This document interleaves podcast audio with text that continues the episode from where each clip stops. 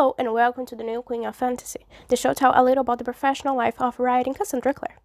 I am your host, Bettina, and today we're going to talk about Judith Lewis, known by the pen name Cassandra Clare. We're going to discuss about your childhood, how you started writing in your books, so make sure to listen all the way through.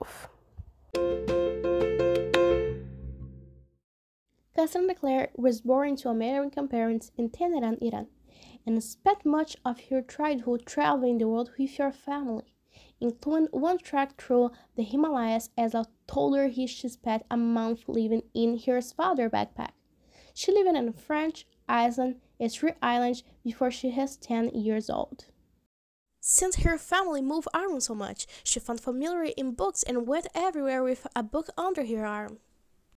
She spent her high school years in Los Angeles, where she used to write stories to amuse her classmates, including an epic novel called The Beautiful Cassandra, based on the Jane Austen short story of the same name, and which later inspired her current pen name.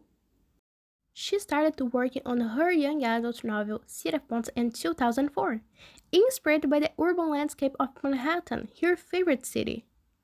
She turned writing fantasy full time in 2006 and hopes never to have to write about Paris Hilton again. This series already published and finished are the Mortal Instruments, the Infernal Devices, and the Darkness Artifices, with the last hours and the Eldest Curses currently being published. Also released were the extra books, The Chronicle Bands, Tales from the Shadowhunter Academy, and The Ghost of the Shadow Market. I started reading because of her books. I read the first book in this series.